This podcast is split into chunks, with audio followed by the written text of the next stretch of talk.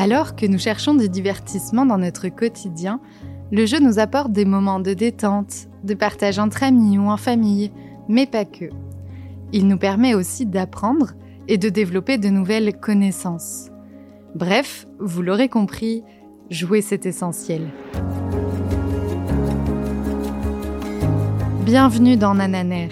Je m'appelle Mathilde, je travaille dans le domaine du jouet depuis 10 ans. Je suis maman et je vous emmène dans ce podcast à la rencontre d'experts et de professionnels pour comprendre comment le jeu intervient dans tous les aspects de notre vie, de l'enfance jusqu'à l'âge adulte. Qui dit jeu de société dit bon moment entre amis et surtout en famille. Est-ce que vous vous souvenez des longues parties de Monopoly chez Papy Mamie au coin du feu? Moi oui. Et ici nous sommes convaincu que le jeu de société permet de créer du lien entre les générations. Et ce n'est pas Pierre Cess, notre invité du jour, qui dirait le contraire. Bonjour Pierre. Bonjour Mathilde, merci de m'accueillir. Avec grand plaisir, merci de, de nous avoir rejoints. Alors, nous avons entendu dire que vous étiez psychologue et également doctorant à l'université de Tours. Tout à fait. Donc ici, on est dans Nananer. Le sujet qui nous intéresse, c'est le jeu. Alors dites-nous tout. Comment est-ce que vous êtes amené à utiliser le jeu dans votre pratique? Alors du coup, dans la pratique euh, du psychologue, en particulier quand on est psychologue spécialisé euh, dans l'enfance, on utilise beaucoup le jeu, le jeu de manière générale. D'abord comme un médiateur, parce que euh, si on essaye de se mettre un petit peu à la place de l'enfant et qu'on arrive dans un bureau avec une personne qui connaît pas, même quand on est accompagné de nos parents, euh, ça peut être très difficile de parler à un adulte euh, des problèmes qu'on peut rencontrer. Euh, il faut savoir qu'un enfant a déjà du mal parfois à parler de ses problèmes avec ses propres parents. Du coup, c'est beaucoup lui demander que de parler de ses problèmes avec un inconnu. Du coup, le psychologue a recours à ce qu'on appelle des médiateurs dans la psychologie. Donc ça peut être le dessin, le jeu. Et moi, j'ai trouvé que le jeu était particulièrement intéressant parce que c'est un, outil que, que l'enfant connaît très bien.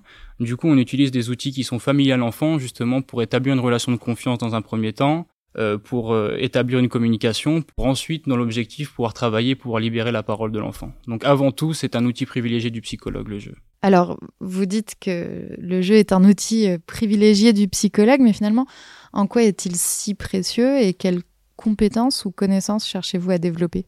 Alors, il y, a plusieurs compétences ou connaissances qu'on peut développer. De, de mon expérience à moi, euh, j'ai beaucoup utilisé le, le, jeu, notamment pour des questions émotionnelles. Et alors, comment est-ce que vous êtes amené à travailler sur les émotions euh, auprès des enfants? Donc euh, dans l'enfance, euh, la gestion des émotions, l'identification des émotions et les compétences émotionnelles de manière générale sont des choses qui sont très importantes, surtout à partir de, on va dire, 5-6 ans où la vie sociale de l'enfant commence à se développer, ouais, bah oui. l'importance des pairs, P-A-I-R-S, devient, devient proéminente dans la vie de l'enfant. Du coup, de, de bonnes compétences émotionnelles favorisent un peu le développement social de l'enfant quand il y a un enfant qui arrive euh, dans notre cabinet ou par exemple il a des problèmes à l'école, des problèmes relationnels, euh, la piste émotionnelle est une piste qui est euh, qui est souvent explorée par le psychologue. Du coup, on va mettre en place des jeux qui sont en rapport avec les émotions pour savoir si dans les compétences émotionnelles que j'ai citées précédemment, comme l'identification, la gestion des émotions, euh, savoir si en fait l'enfant est si l'enfant a, a, de bonnes compétences émotionnelles entre guillemets. Et alors est-ce que vous avez un exemple de jeu que vous utilisez justement? Du coup on va utiliser des jeux comme par exemple le monstre des couleurs ah, oui. où c'est un jeu de plateau où on déplace une un, un pion sur le jeu et l'enfant va devoir euh, quand quand, quand l'enfant tombe sur une émotion en particulier par exemple la peur l'enfant va devoir nous raconter une histoire où il a ressenti de la peur. Et euh, grâce à ce jeu, par exemple, on va pouvoir voir si l'enfant reconnaît bien les émotions déjà. Donc s'il tombe sur la case qui est l'émotion peur, si l'enfant l'identifie comme la colère, ça nous donne déjà un indice. Mmh. On peut supposer que déjà il y a un problème dans l'identification de l'émotion. Okay. Et ensuite l'enfant va nous raconter une histoire, et quand il raconte son histoire, on va voir quelle teneur a son discours et euh, et s'il a bien identifié euh, ce qu'on qu lui demandait. Donc si on, on, lui a demandé de raconter une histoire qui lui a fait peur, s'il il nous raconte une histoire qui l'a mis en colère, là on se rend compte qu'encore une fois, il peut y avoir un problème dans l'identification des émotions. Ouais. Et euh, ensuite, euh, on va lui demander, euh, par exemple, qu'est-ce qu'il a fait pour se calmer quand il est en colère. Mm -hmm. Et là, il va pouvoir nous dire ses mécanismes, entre guillemets, c'est sa manière de, de, gérer ses émotions, et ça nous donne aussi des indices s'il a une, une, manière appropriée de gérer ses émotions. Donc tous ces jeux-là, tous ces, tous ces principes-là vont donner beaucoup d'indices aux psychologues en ce qui concerne les compétences émotionnelles de l'enfant. Okay. Et l'enfant quand on joue avec lui, il n'a pas l'impression d'être en fait euh, chez le psychologue. Il n'a pas l'impression d'être dans un interrogatoire. Oui. Donc euh, le jeu, il est aussi intéressant pour ça parce que on travaille avec l'enfant sans qu'il ait forcément l'impression lui de travailler.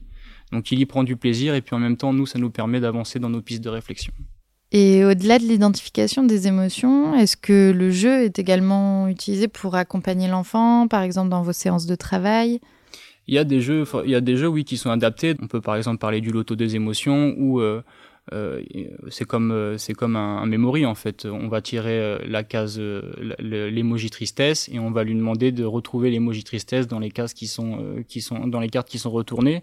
Donc au fur et à mesure d'entraînement, puis aussi avec beaucoup de discussions, avec beaucoup d'exercices, on va essayer de travailler les compétences émotionnelles de l'enfant pour qu'ensuite, par exemple, si on reparle de l'identification des émotions, pour que à force d'exercice, à force de discussion et, et de jeu, il arrive par la suite à identifier correctement les émotions. Donc, quand on identifie correctement les émotions, on est capable de sélectionner la bonne stratégie pour réguler cette émotion en question. Et je disais également en intro que vous étiez doctorant donc en psychologie et vos recherches portent sur le jeu de société et les liens intergénérationnels. Et c'est ce qui nous intéresse ici. Est-ce que vous pouvez nous en dire un peu plus? Oui, effectivement. Du coup, je suis actuellement doctorant euh, à l'université de Tours, au laboratoire psychologie des âges de la vie et adaptation, et je travaille sur euh, les liens intergénérationnels, donc en particulier entre les enfants et puis les personnes âgées que ça soit dans un contexte familial ou non familial. Et j'étudie euh, l'importance, l'intérêt de jouer ensemble aux jeux de société pour euh, renforcer euh, ou créer de, de, nouveaux, de nouveaux liens intergénérationnels. Et alors justement, comment est-ce que vous avez été amené à travailler sur cette recherche? Alors il y a déjà eu mon expérience de en tant que psychologue stagiaire dont je vous ai parlé précédemment, où je me suis rendu compte que le jeu avait quand même un potentiel, un, un énorme potentiel pour pour les enfants et pour les liens familiaux de manière générale. Et ensuite, moi, j'ai commencé ma thèse euh, post-Covid. Donc post-Covid, euh, la société a été un peu ségrégée par l'âge en fait. Euh, il fallait protéger les personnes fragiles. Du coup, euh, il y a eu une espèce de, de, de, scission entre les personnes âgées et les jeunes où on avait l'impression qu'il y a des tensions qui sont un peu installées parce que les jeunes restent à la maison entre guillemets pour pour protéger euh, les personnes fragiles, dont les personnes âgées.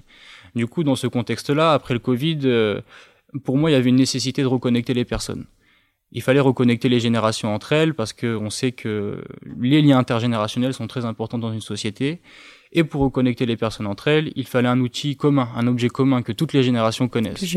et quoi de mieux que le jeu de société parce qu'on a tous joué au jeu de société et pour moi c'était l'outil presque idéal ou un outil idéal en fait pour euh, remettre remettre ces générations en, en, en, communication et pour pouvoir rétablir ces liens intergénérationnels. Oui, j'en suis convaincue et d'ailleurs je je pense que le jeu de société est fédérateur, presque universel entre les cultures, entre les milieux sociaux, malgré finalement leurs différences. Ouais, effectivement, c'est.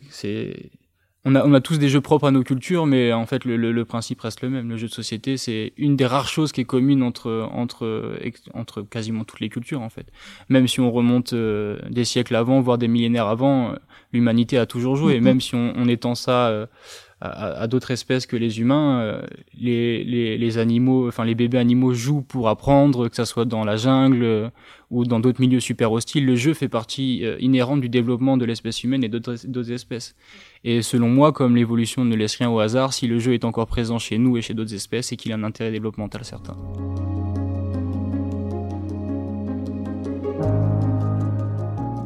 Bon, allez, rentrons dans le vif du sujet et revenons à vos recherches. Quel a été le point de départ? Une des premières étapes que j'ai par laquelle je suis passé quand, quand j'ai abordé ce sujet, c'est de d'abord d'abord savoir qu'est-ce qui a été fait et quelles conclusions on peut tirer déjà euh, grâce à la littérature scientifique. Okay. Alors ça peut paraître bizarre parce que nous on est convaincus que les liens intergénérationnels, enfin que le jeu de société peut bénéficier aux liens intergénérationnels. Euh, on, on, a tous des, des, des, souvenirs avec nos grands-parents, etc., où on ressent des émotions fortes et tout. Mais, Mais euh, dans la littérature scientifique, en fait, on s'intéresse surtout aux jeux de société pour ses bénéfices cognitifs. Mm. Donc on fait beaucoup jouer les personnes âgées pour euh, des questions de mémoire, on veut faire progresser la mémoire, etc.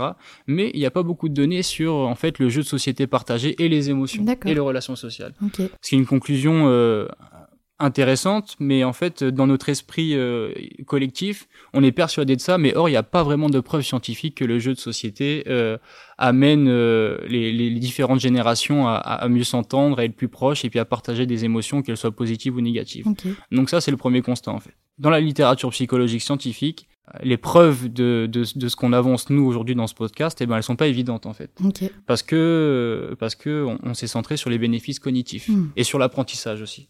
Les enfants jouent beaucoup à l'école, mais avec un objectif toujours derrière, avec l'objectif de mieux apprendre une leçon, de mieux savoir compter, euh, de mieux savoir lire. Bon, et alors vous, qu'est-ce que vous en pensez? Moi, je pense que quand on joue, l'important c'est de, de ressentir des émotions, qu'elles soient positives ou négatives, ou aussi de se rapprocher, de développer nos relations sociales. Ouais. Donc, euh, c'est un, c'est un peu ma démarche en fait, c'est que dans, dans les recherches que, que j'ai fait et que je veux faire par la suite, c'est ça. Je veux apporter des, des données scientifiques, des données concrètes qui montrent que quand on joue ensemble entre différentes générations, eh ben c'est à la fois bénéfique pour les enfants et pour les personnes âgées. Bah oui, bah, je peux que être d'accord avec vous.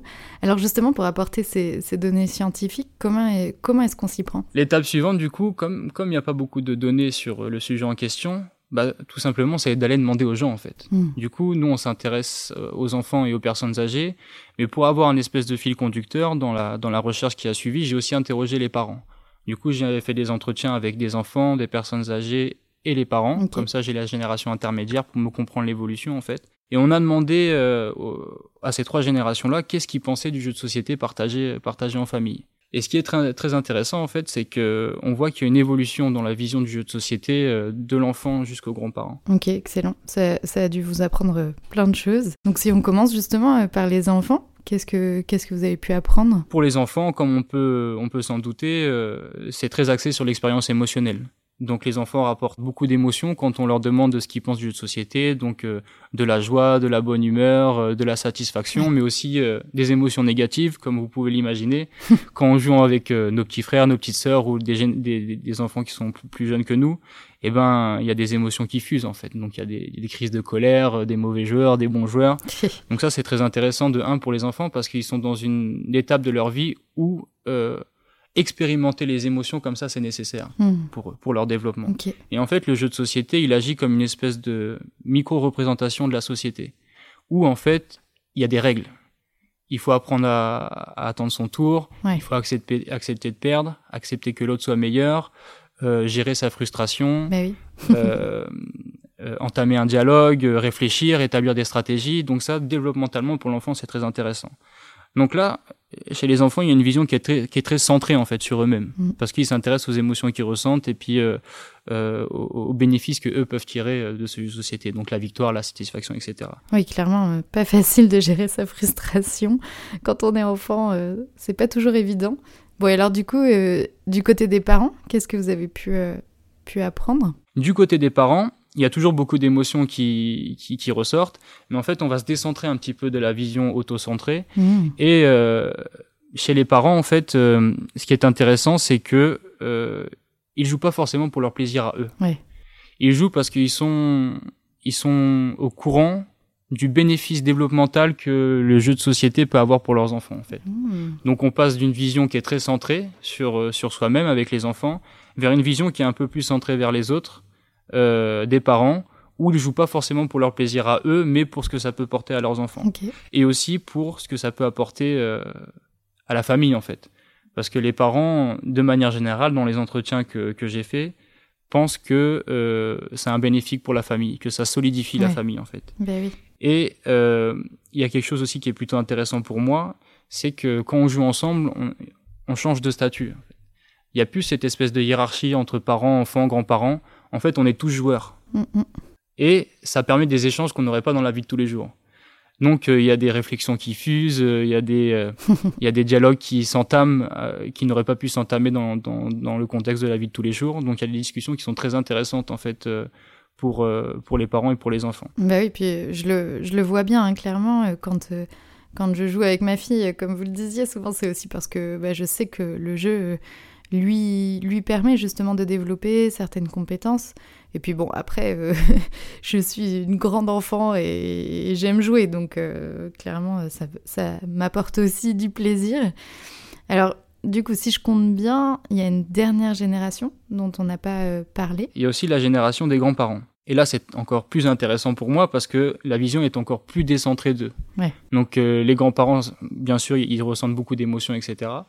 Mais plus on avance en âge, euh, à l'âge adulte, et plus on développe ce qu'on appelle euh, la générativité. Ok. Et, qu'est-ce que c'est justement la générativité? Est-ce que vous pouvez nous l'expliquer? La générativité, c'est le besoin qu'on a ou l'envie qu'on a, avec l'avancée en âge, de transmettre, de raconter des histoires et de s'occuper de la génération qui suit en fait. Mmh. Et ça, en fait, le jeu de société, il permet aux grands-parents de satisfaire ce besoin. Parce que le jeu de société, c'est l'occasion pour les grands-parents de redécouvrir un peu leurs enfants et leurs petits-enfants. de se retrouver. De parler de la vie de tous les jours. Donc euh, moi, il y a beaucoup de grands-parents qui m'ont dit pendant un jeu de société, c'est là où je peux demander à mon petit-fils s'il a une copine, euh, comment ça va à l'école, mm. euh, de lui raconter des histoires. Par exemple, quand ils jouent au Monopoly ensemble et, et ben qu'on tombe sur les rues parisiennes, et ben les grands-parents disent bah moi j'habitais là, un jour j'ai rencontré j'ai rencontré ta grand-mère ici. Excellent. Donc en fait, le jeu de société, pour en revenir à l'idée de médiation, de médiateur dont, que j'évoquais quand, quand on parlait de la pratique de psychologue, c'est aussi un bon médiateur pour les parents et pour les grands-parents pour, pour euh, transmettre et pour raconter beaucoup d'histoires. Et euh, les, les, les grands-parents, en fait, euh, plus que les émotions, c'est vraiment ces liens intergénérationnels qui les intéressent dans le jeu de société. C'est vraiment ça qui, euh, qui les motive à jouer, à jouer avec leurs enfants et leurs petits-enfants. C'est la transmission, c'est la générativité, et c'est cette envie de raconter des histoires et de se rapprocher en fait, d'être de plus en plus proche.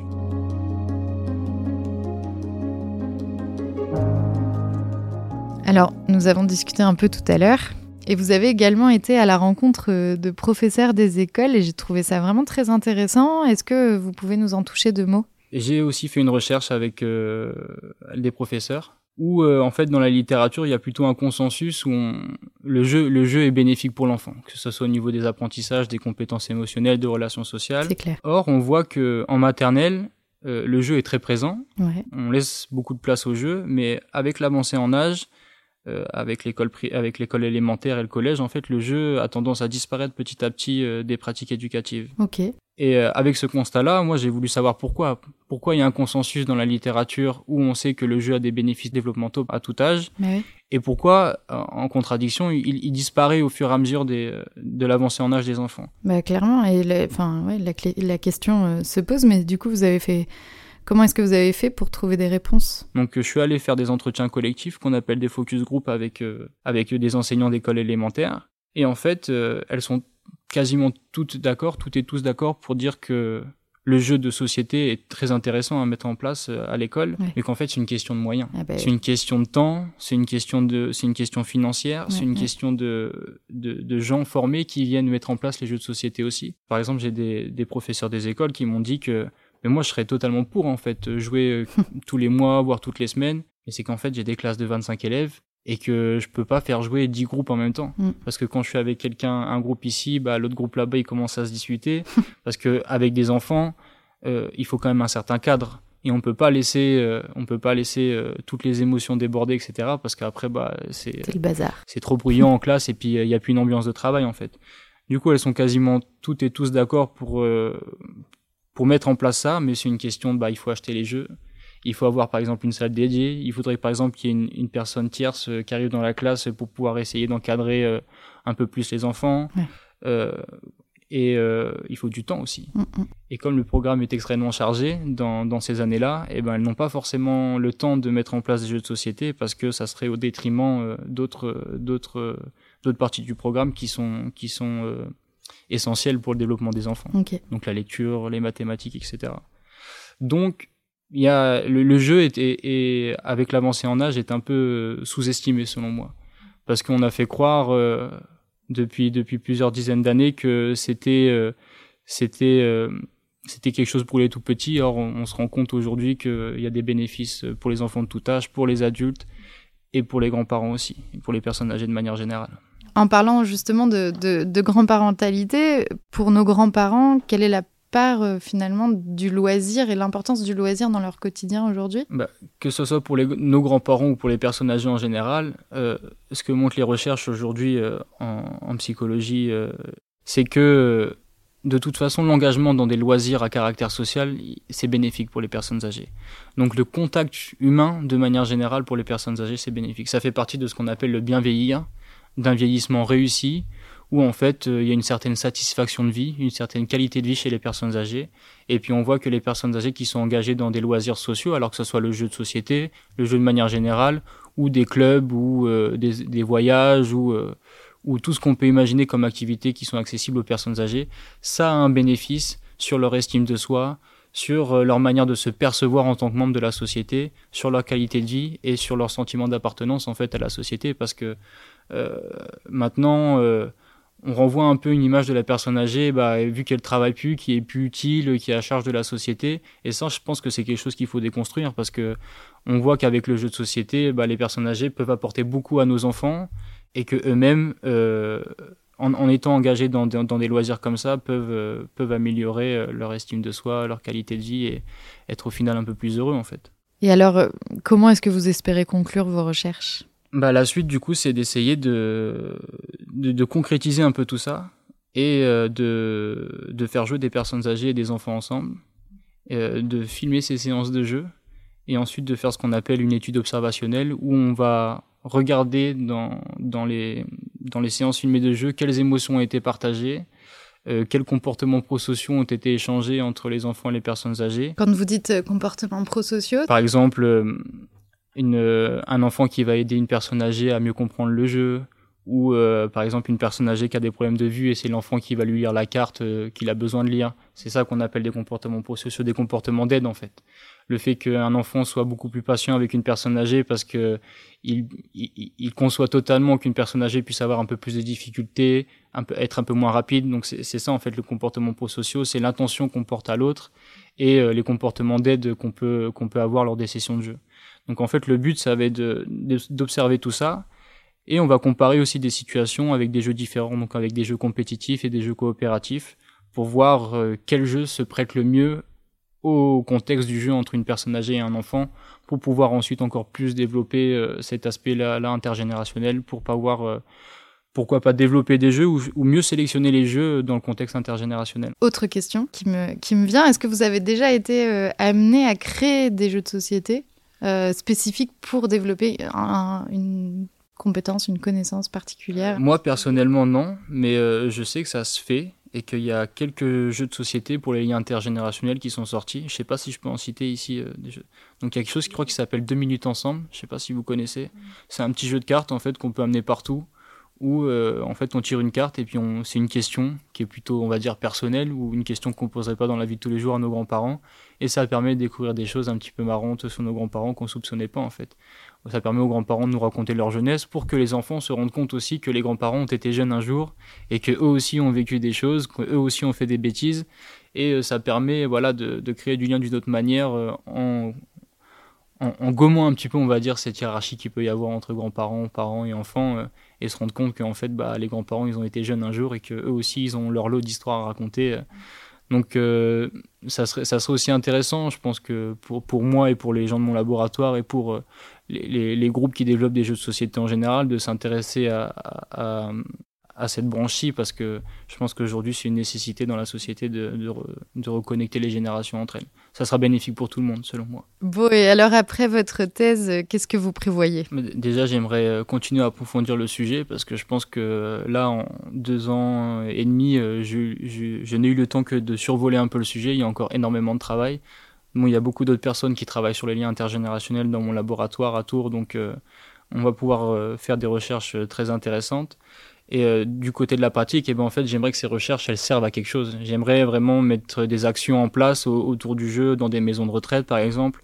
Donc l'actualité, vous avez vu que dans les dernières années, l'actualité en maison de retraite a été plutôt euh, triste, on va dire.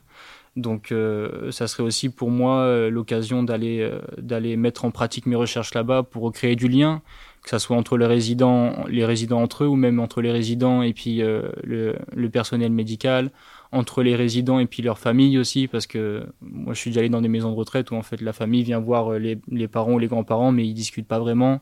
Donc peut-être que de proposer des activités avec des outils médiateurs comme le jeu de société par exemple, ça peut aussi euh, aider la famille à recréer du lien qu'ils peuvent avoir perdu avec le départ de, des grands-parents en maison de retraite. Bon, on a une petite question bonus. Allez, dites-nous tout. À quel jeu êtes-vous imbattable? Euh... Alors imbattable, ça serait un peu prétentieux parce que je joue souvent avec mes petits frères et mes petites sœurs, mais euh, j'avoue que je les battais tout le temps en Jungle Speed. en tout cas, nous vous souhaitons plein de bonnes choses pour la suite de vos recherches. Après vous avoir écouté, clairement, on a tous envie d'aller jouer avec nos parents et grands-parents. Merci également à tous ceux qui nous ont écoutés. J'espère que cet épisode vous aura plu et je vous donne rendez-vous le mois prochain pour découvrir un nouvel invité. Pour patienter, n'hésitez pas à nous retrouver sur les réseaux sociaux pour découvrir du contenu exclusif. Et n'oubliez pas, jouer c'est essentiel.